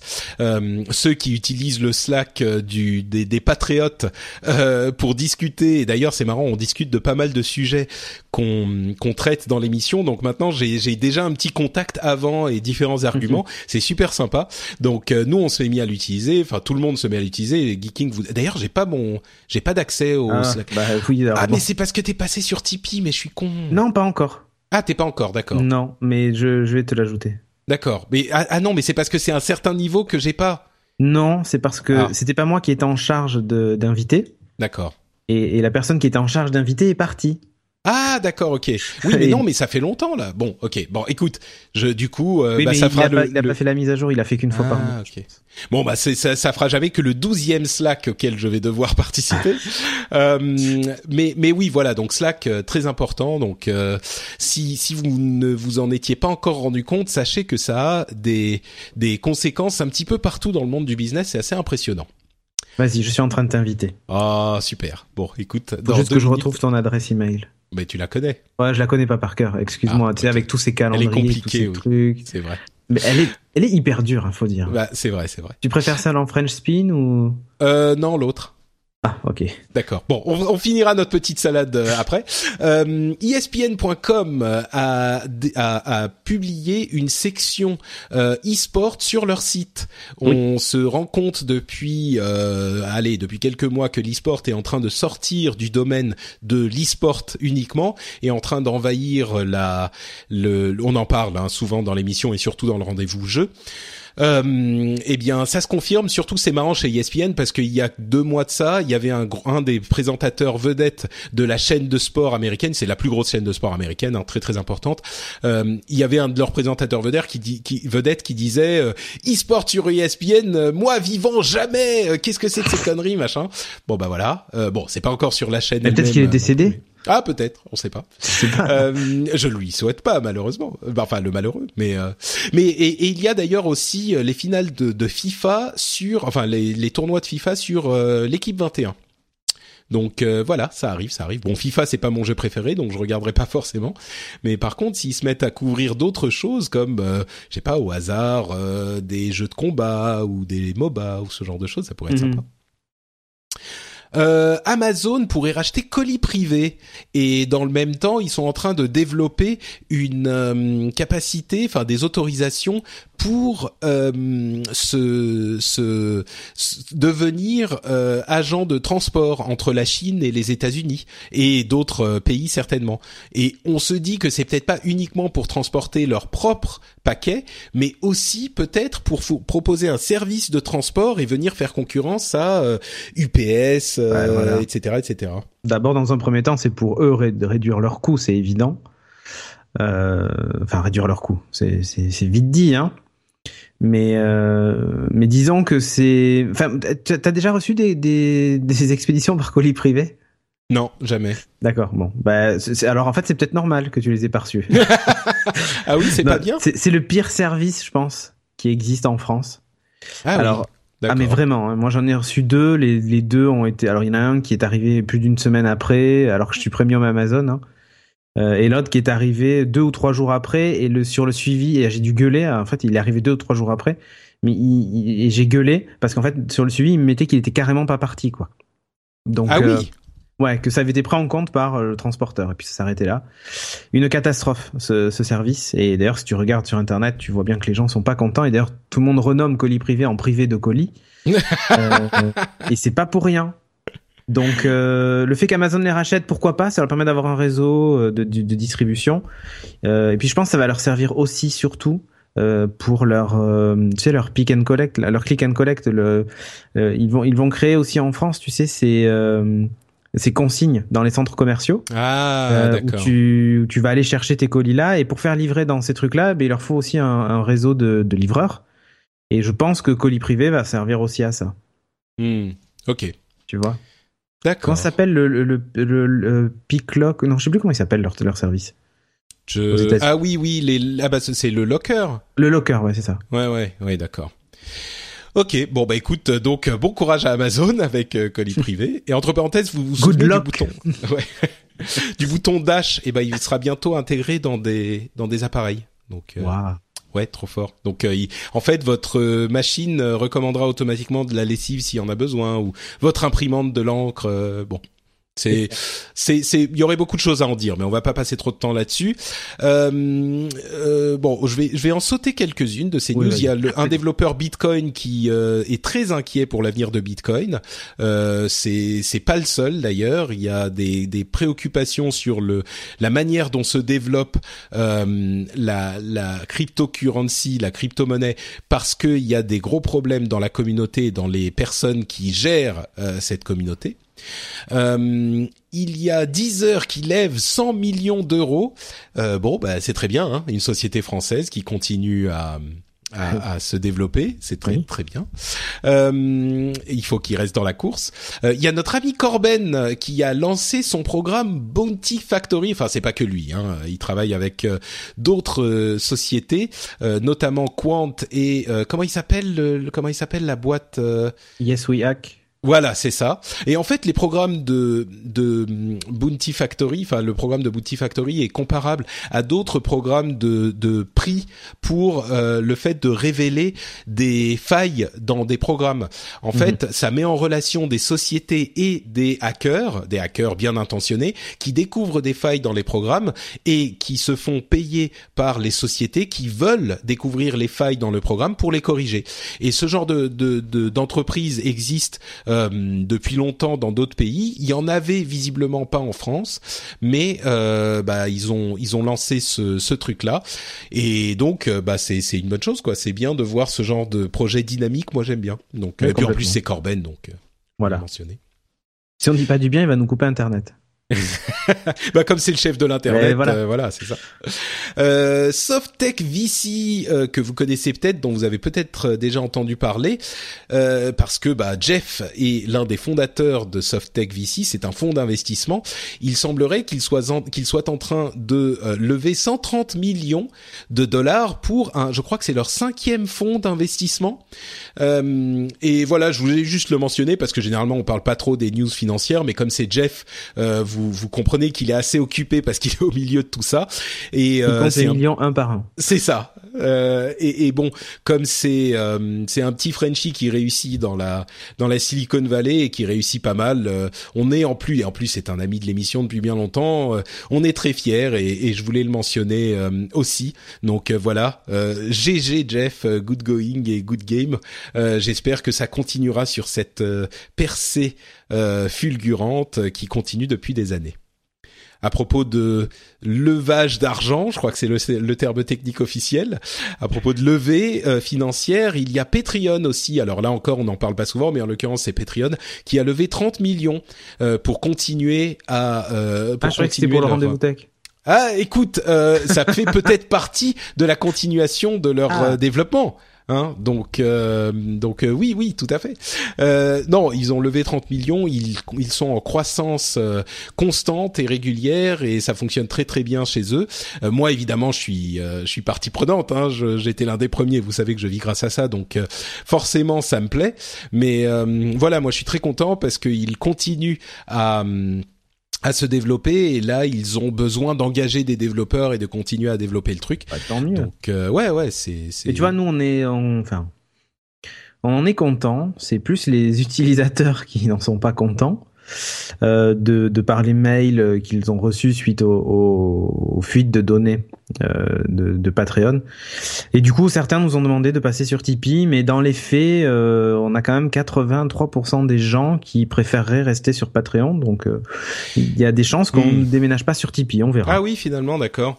Ouais, bah le truc c'est que c'est sûr que c'était pas marrant cette histoire de fuite de données, c'est arrivé, mais euh, ça arrive partout, ça peut arriver partout. Ce qui est important, c'est comment ils gèrent le truc. Je pense qu'ils l'ont bien géré euh, chez Patreon. Et euh, et puis surtout, moi, de mon expérience, j'ai plus confiance sur l'avenir. Encore que Tipeee a levé de l'argent aussi hein, récemment, euh, mais moi j'ai eu beaucoup plus de réactivité chez Patreon que chez que chez Tipeee que j'avais contacté au tout début. D'accord. Enfin, qui m'avait il m'avait contacté. Mais euh, mais bon après les deux systèmes fonctionnent. Il y a des avantages et des inconvénients dans chacun. Euh, Tipeee est en euros, euh, Patreon est en dollars, donc ça c'est ça ça peut poser des problèmes à certains. Euh, moi je les trouve très réactifs, je les trouve très bien et puis surtout il y a des questions de de gestion de TVA et tout ça que j'ai pu régler avec Patreon que visiblement mm. sont un peu moins faciles à, gérer avec Tipeee euh, parce qu'il faut savoir que euh, normalement vous devez payer quand vous vous recevez enfin quand vous vendez quelque chose un service numérique euh, vous devez payer la TVA dans le pays de la personne qui vous euh, envoie l'argent, qui vous qui vous paye. Et en l'occurrence, comme euh, bien sûr on a des auditeurs un petit peu partout, et toi et moi, on a des auditeurs partout dans l'Europe et dans le monde, mais c'est surtout en Europe que c'est important. Et donc il faudrait que euh, Tipeee en l'occurrence, euh, parce que moi j'ai une société, il faudrait qu'ils nous envoient la liste spécifique de tous les euh, toutes les personnes qui ont donné, de où ils sont, de combien ils ont donné, le total, etc. C'est infernal et Patreon a un système qui prend ça en charge en fait. Donc euh, toi, je crois que c'est pas la même le même problème parce que un peu différent une association, parce qu'on est une association, voilà, mm. on n'est pas on n'est pas sujet à ça, mais ouais. Enfin bon, euh, moi j'ai j'ai je fais une entière confiance à Patreon euh, et enfin entière. Je fais confiance à Patreon et je trouve que le système est bon quoi. Donc et, comme euh, tu dis, ils sont très réactifs. En fait, on est face à un service, j'allais dire à l'américaine, mais c'est vraiment ça, c'est-à-dire que il y a il y a très peu de boîtes, même si on s'imagine qu'elles sont énormes. Euh, des boîtes américaines, en tout cas, le service client est toujours au top. J'ai jamais eu de soucis, quoi. Hmm. C'est enfin mais même tu vois j'oublie la je sais pas moi j'arrive plus à retrouver la ma clé d'activation d'un logiciel ou d'un truc ça m'arrive des fois tu vois j'ai supprimé le mail comme un idiot et et je veux réinstaller le logiciel et ben j'écris à ces boîtes là et ils me répondent mais même pas dans les 24 heures quoi donc c'est hmm. c'est juste hyper réactif tu fais la même chose avec une boîte française, même dans le cadre du business, et eh ben t'as pas toujours la réponse. Quoi. C'est un peu l'impression que j'ai eu. Je veux pas, je veux pas dire du mal de Tipeee parce ah que non, non, mais moi je les connais pas moi, donc du coup je ne permets pas de juger. Moi c'est en général. Ouais, ouais. C'est juste l'impression que j'ai eu les premiers. En fait, je sais plus si j'en avais parlé, mais ils m'avaient contacté au moment où j'ai lancé le Patreon et ils m'ont dit ah pourquoi vous êtes aux États-Unis, euh, pourquoi vous venez pas en France, machin. Et je leur avais fait un long mail euh, qui expliquait euh, pourquoi j'avais décidé de faire comme ça parce que moi je voulais les aider, tu vois. Je voulais les, les, les aider à, je veux que ce genre de société se développe dans notre pays. Et je me disais, bon, bah, moi, j'ai fait un autre choix, mais euh, voilà pourquoi, parce qu'il y avait ça, ça, ça et ça. M'ont jamais répondu, j'ai pas eu de nouvelles, ils ont pas, euh. donc bon, je me suis dit, bah, ok, tant pis, hein. C'est pas, tu vois, s'ils ont, Enfin bon, bref, peu importe. Euh, moi, je leur souhaite surtout qu'ils ont eu un, un investissement de euh, Niel et de d'autres personnes. Euh, ça fonctionne bien et moi, je crois au modèle. Donc, je leur souhaite que que du succès. Mais bon, Bref, oui, c'est c'est un c'est un domaine intéressant et il y a des des acteurs dans ces différents domaines qui sont encore au début et c'est un, un, moment excitant pour tout ça. Patreon qui lève de l'argent, moi je suis je suis content aussi. Ça veut dire qu'on est sur des bases solides, donc a priori. ils vont pas disparaître du jour au lendemain, moi ça m'embêterait. Ou alors ils partent avec 30 millions et ça c'est bien. et comme, comme, comme j'ai une petite commission, tu vois, si le jour où ouais, bon. Euh, Qu'est-ce qu'il y a d'autre? Ah oui, il y avait une petite question que je voulais évoquer. Euh, On sur... parle pas du clavier français. Hein. Ah si si, on a le clavier français à un moment. Oh non. Si si si. euh, je voulais juste très rapidement, sans relancer le débat, euh, parler de la responsabilité des euh, services euh, numériques sur le Ah, contenu qu'ils hébergent. Euh, bah, Podcast Addict et, et d'autres en fait, parce qu'on avait parlé à l'épisode précédent de la responsabilité de Twitter dans les la campagne euh, de pub homophobe qui avait été euh, publiée sur le service et, et pour laquelle ils avaient mis du temps à réagir euh, en disant que ils voulaient attendre une décision de justice sur le sujet ou au moins une injonction euh, sur le sujet qu'ils voulaient pas décider eux-mêmes. Et moi je disais, il faut faire attention sur ce genre de choses parce que oui, dans le cas d'une campagne homophobe, évidemment, on veut que ça disparaisse tout de suite, mais il faut pas non plus, à mon sens, donner les clés à Twitter pour décider de ce qui est acceptable et de Ah ce qui ouais. ne l'est pas. Et euh, en l'occurrence, on a eu quelques exemples qui venaient euh, illustrer un petit peu ce sujet. Euh, et le, le- la cour de, enfin en Californie, il y a une décision de, de justice qui a rendu euh, Twitter responsable des tweets de euh, l'État islamique. Donc qu'il fallait qu'il soit euh, qu'il soit enfin bah voilà qu'il qu'il gère la chose. Évidemment c'est très compliqué de euh, de gérer tout ça parce que savoir qui va tweeter quand comment. Mais surtout Bon, décider de ce qui est de la propagande islamiste ou pas, on peut très vite. Il y a des moments où c'est clair, il y a des moments où ça arrive à des effets de bord. Et là où ça l'illustre très bien, c'est euh, on a souvent des exemples où euh, Facebook va euh, dire qu'ils veulent supprimer une image d'un nu ou d'un truc comme ça, et là tout de suite on se retrouve les mêmes personnes qui vont dire euh, ah mais euh, il faut pas que certains, enfin il faut que les groupes, euh, euh, les grands groupes agissent vite pour euh, supprimer ces contenus qui sont euh, euh, euh, qui, qui sont inacceptables le moment où ils euh, suppriment un truc que nous on trouve acceptable, mais que d'autres euh, vont trouver inacceptable, on va dire ah mais qu'est-ce que c'est que ça? Ils nous imposent leur euh, leur euh, morale, la le puritanisme américain, on en a rien à foutre. euh, arrêtez de nous imposer ça. Et c'est pour ça, c'est exactement pour cette raison que, euh, à mon sens, il faut pas donner les clés à des sociétés de décider de ce qui est moral ou pas. Bref, une, une illustration de ça, c'est l'application Podcast Addict que beaucoup d'entre vous utilisent sur Android pour écouter cette émission et d'autres. C'est une at- application de lecture de, de podcast. Et Xavier, le développeur de cette application, s'est retrouvé un matin en panique totale parce que son application avait été supprimée du euh, Play Store de Google. Mais pur et simple, supprimée, disparue en Allez, deux secondes. Bye. Voilà. Pourquoi? Alors au début, il savait même pas.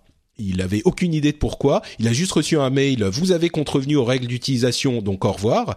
Euh, euh, c'était et en plus c'est ce- c'est sa vie quoi. C'est son business lui. C'est comme Bien ça c'est de ça qu'il vit.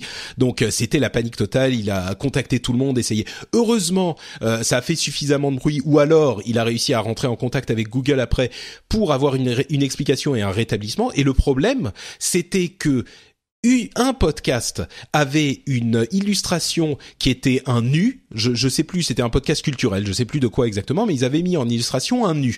Et sans doute que quelqu'un avait euh, envoyé un signalement de l'app pour contenu euh, inadapté, porno, enfin voilà. peut-être pas pornographique, mais inadapté au. Apparemment, ça venait euh, de aux ça, hein, de la pochette d'une euh, d'un podcast ou quelque chose comme ça qui contenait un- des images euh, à caractère. euh, D'accord. Voilà.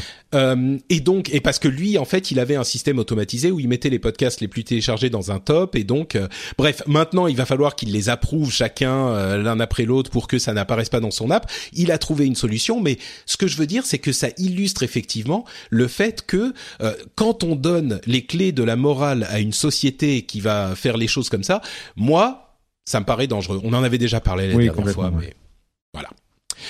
Euh, quoi d'autre Euh, oh, Il semblerait que euh, toujours dans les questions euh, un petit peu controversées qu'on avait évoquées ces dernières semaines, on parlait beaucoup de la question des backdoors dans les hum, messageries privées et de l'importance d'avoir accès aux messages chiffrés pour protéger la population efficacement et que les, les services de police puissent y accéder.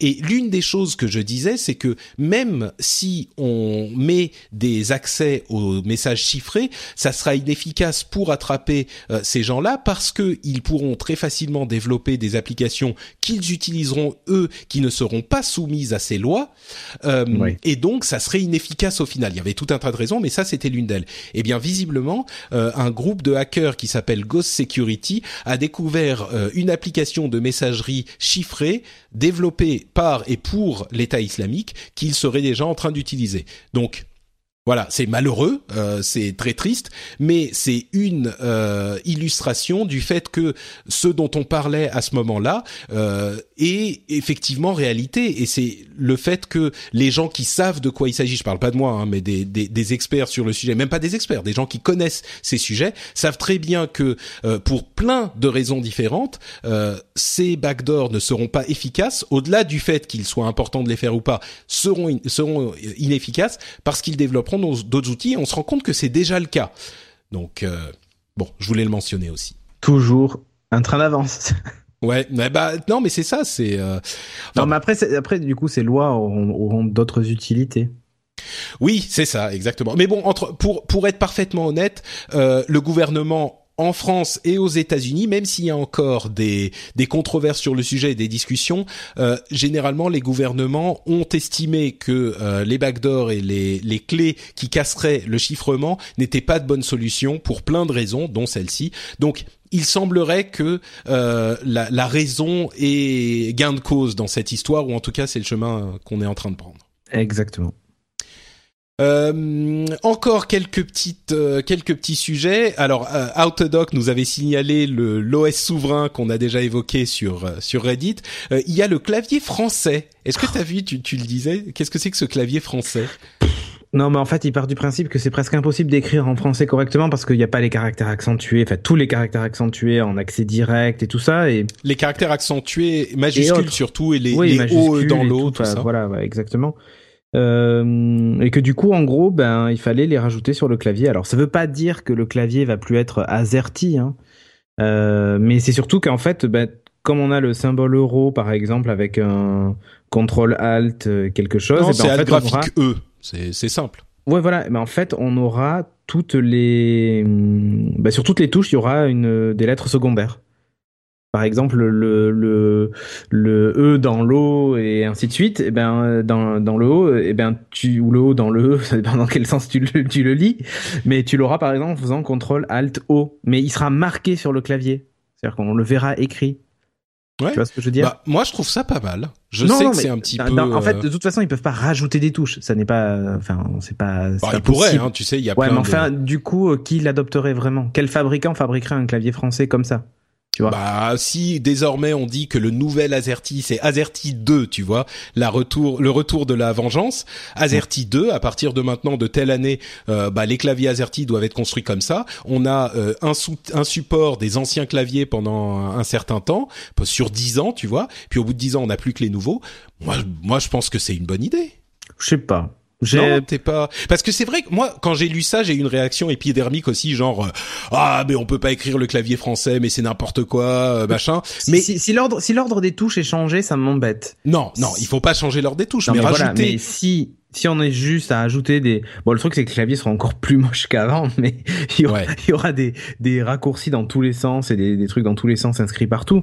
Mais bon dans les faits euh, j'ai envie de dire pourquoi pas mais après est-ce que c'était la priorité, quoi? Bah, Sachant qu'en plus, maintenant, avec tous les correcteurs orthographiques dans tous les trucs et tout ça, est-ce que ça a encore du sens? Je sais pas. Ouais, non, je sais pas. Je sais pas non plus, mais c'est vrai qu'il y a par exemple, tu vois, sur un clavier AZERTY, attends, je regarde là, il y a euh, une touche par exemple où il y a dollar pound et une sorte de petit machin bizarre euh, qui sert à rien quoi. Une sorte mhm. de petite étoile machin. Bon, pourquoi ne pas remplacer dollar pound et machin par euh, euh je sais pas moi Tu peux avoir besoin de les taper aussi. Oui, bien sûr, bien sûr, mais tu peux avoir besoin, t'as plus besoin de taper un, un enfin t'as plus besoin pour la protection de notre belle langue, t'as plus besoin de taper un O dans l'eau que euh, que un, et, une, un E majuscule en début de phrase que euh, des dollars ou mais ils seront toujours là les dollars mais enfin, je sais pas. Moi je je me dis pourquoi pas. Bon voilà moi moi c'est juste l'impression de perte de temps. Ouais. Euh, qui qui pour moi est je bon, me dis, est-ce qu'il n'y a pas autre chose de plus important à faire? Entre les claviers, entre le l'OS souverain et le clavier français, moi je voterais plutôt pour le clavier français. Tu vois, c'est ah moins. bah, bien sûr, à choisir, euh, c'est évident. Mais mais même, enfin, je sais pas, il y a pas des choses plus importantes. J'ai l'impression qu'ils s'ennuient vraiment les députés en ce moment. Je, je sais pas, ils, ils essaient de se trouver des occupations ou justifier le le, le temps passé dans l'hémicycle. Je sais pas. Je je, Ouais, je crois bon. pas que ce soit la priorité aujourd'hui d'avoir un clavier français. Je crois pas que ça va changer la vie des gens d'avoir un clavier français. Je crois pas que ça va sauver améliorer française, les. Ouais. euh, d'avoir un clavier français. Hmm, ouais. En même temps, j'ai vu euh, passer un tweet assez alarmiste euh, ou enfin alarmant il y a ce matin avec une euh, institutrice qui, je sais pas, il a beaucoup circulé ce tweet, mais c'était une dame qui disait, qui, mettait une copie de d'un devoir de- sur le coréen, le coréen. Euh, qui où il devait expliquer je sais plus quoi sur euh, la culture coréenne et elle avait mis une copie ah oui alors attendez je vais je l'ai retrouvé Moi, j'ai C'est, quelque chose euh, de beaucoup plus alarmant et si tu vas faire des bons sur ta chaise. D'accord. Alors, je vais, je vais déjà lire celui-là, et puis ensuite, vous, vous- tu vas me faire le tien. Ok? Oui, oui, vas-y. Ok. Alors, donc, c'est une prof de français, enfin, une prof de coréen, qui, euh, qui, qui dit qu'elle est sur le point de devenir folle euh, sur le entre guillemets français de nombreux d'entre vous, euh, de certains d'entre vous. Euh, L'écriture chinoise, voilà le, le texte, hein, et je vais vous passer les, les fautes d'orthographe, vous entendrez juste celles de grammaire. L'écriture chinoise a aidé ah, je, peux- je dois les lire. L'écriture chinoise a aidé ER à faire évoluer et dans la pratique linguistique en Corée, qu'à au jour d'aujourd'hui, les Coréens utilisent les sinogrammes, ce qui les aide à comprendre et définir re les origines des mots. Les Coréens cèdent encore les caractères chinois pour comprendre la signification, signification, je vais même pas vous l'épeler, euh, d'un mot qu'ils qu'ils ont pas compris. Voilà. Ouais. C'est le truc. Et vais vas-y. dire que ça. ok. Alors, je, je tairai les noms, mais euh, des inspecteurs académiques, quand même, on dit à des profs de français, vous savez, aujourd'hui, qu'ils écrivent et EST ou et ET. Ce qui compte, c'est que il est compris qu'il y a qu'il ait compris en fait la signification de ce, de ce qu'il dit, quoi. Quand, vous, quand on entend ça d'un inspecteur d'académie qui dit ça à, à des profs de français, de niveau collège, hein, je, je parle pas d'autre chose. Et pareil hein, pour le A et à, et, et, et à accentuer ou pas, enfin tu vois, ce genre de choses, quand ils te disent c'est pas grave, bah, ou ça, CA, euh, enfin CCD A ou, ou ça, SA, c'est pas Ouais. grave. Quand, on- quand tu entends ça et qu'on en est à ce niveau-là, je pense que le clavier français, c'est pas la priorité. Ouais. Voilà. Ouais, ouais, je l'argent comprends, dépensé à créer ce, ce truc-là, la commission du, du- le commissariat numérique, machin, mettez-le à la limite dans l'apprentissage du français. Euh, L'OS souverain, les, 7, les 700 millions de- d'euros estimés pour créer un OS français, mettez-les plutôt dans l'éducation des enfants et dans, et dans l'apprentissage de la langue et de l'orthographe et de la grammaire. Peut-être que là, ça servira un peu plus. C'est Tu juste sais quoi Moi, je pense que il faudrait attribuer les 700 millions de l'OS souverain pour euh, enseigner le français avec Minecraft sur un HoloLens. Voilà, parfait. Voilà, on a trouvé la solution. Allez. Mais il suffisait de nous demander, enfin. C'était quand même pas compliqué. Exactement. Bon, bah écoutez. Non mais je- tu vois, c'est révoltant hein. quand t'entends ça d'un inspecteur Ouais, ouais. d'académie, c'est révoltant. Je comprends même pas que ces gens-là puissent être en poste. Et c'est pas une blague. Et, et je te dis ça, c'est quelque chose qui est sorti de la bouche d'un inspecteur d'académie la semaine dernière. Voilà. Bon, eh ben écoute, euh, sur cette note dramatique, on va conclure l'émission. Euh, J'espère que vous avez passé tout de même, malgré notre pessimiste, un bon moment avec nous. Et je vais donner à Cédric l'occasion de nous dire où on peut trouver un petit peu plus de ces euh, litanies énervées et pessimistes. Ah bah sur geeking.fr, voilà, pas plus compliqué. Et sur Twitch évidemment, la chaîne Twitch de Geeking. Et sur Twitter, Cédric Bonnet. Voilà. Bon, pour ma part, c'est Note Patrick sur Twitter et sur Facebook. Vous pouvez retrouver bien sûr cette émission sur frenchspin.fr. Vous retrouverez aussi notamment le rendez-vous jeu qui couvre l'actualité du jeu vidéo toutes les deux semaines, un petit peu comme on le fait ici dans le rendez-vous tech. Euh, et vous ne retrouverez pas a priori Upload euh, cette semaine Oh, parce que. Ouais, et c'est même pas, c'est même pas parce que moi je suis dans les cartons. Hein. Non, Moi j'étais prêt à le faire, j'étais sur les chapeaux de roue, j'étais partant. C'est juste que visiblement, euh, messieurs Kainborg, Corben et Bonnet ont mieux à faire, comme par exemple s'occuper de leurs enfants, Voilà. euh, travailler pour ne pas mourir de faim en développant leur business, euh, ce genre d'excuses lamentables que je je- je- je- j'ai du mal à accepter. Mais bon, c'est à cause d'eux. Ouais. Il n'empêche que nous, on sera de retour euh, bah, dans deux semaines avec un nouveau rendez-vous tech. Euh, D'ailleurs, les podcasts n'ont pas vraiment d'interruption, si ce n'est a priori celle d'Upload, euh, à cause de ce petit, ce petit souci. Les podcasts n'ont pas d'interruption malgré le déménagement en Finlande qui a lieu dans quelques jours à peine. Ça, ça veut dire que les prochaines émissions et notamment le prochain rendez-vous tech sera fait du milieu du froid et de la nuit puisque je serai à Helsinki. On verra comment ça se passe avec ma connexion, Ouh. euh, ma connexion fibre super rapide. Normalement, j'espère que je l'aurai si tout va bien. et, euh, et je vous raconterai tout ça et je vous raconterai mes expériences de voyage. Donc j'espère que vous serez au rendez-vous. N'oubliez pas que vous pouvez soutenir l'émission sur euh, sur patreon.com/slash rdvtech. Si vous ne voulez pas donner de sous, eh ben il y a pas de souci. Vous pourriez par exemple soutenir l'émission en mettant un commentaire et une review et des petites étoiles euh, sur le catalogue iTunes, qui reste l'un des moyens les plus euh, communs pour les gens de découvrir Donc euh, vous pouvez aller sur iTunes et nous laisser un petit commentaire, ça nous ferait plaisir. Et puis dans tous les cas, comme je le disais, on se retrouve dans deux semaines pour un nouveau rendez-vous tech. Ciao à tous Ciao.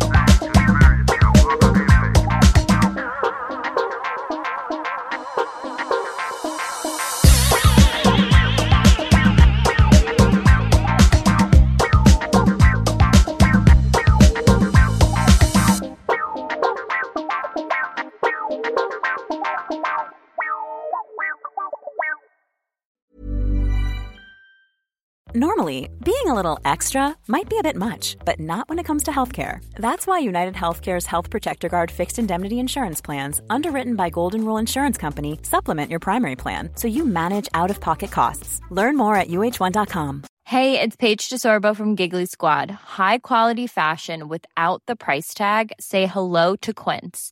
I'm snagging high-end essentials like cozy cashmere sweaters, sleek leather jackets, fine jewelry, and so much more. With Quince being 50 to 80% less than similar brands. And they partner with factories that prioritize safe, ethical, and responsible manufacturing. I love that. Luxury quality within reach. Go to quince.com slash style to get free shipping and 365 day returns on your next order. Quince.com slash style.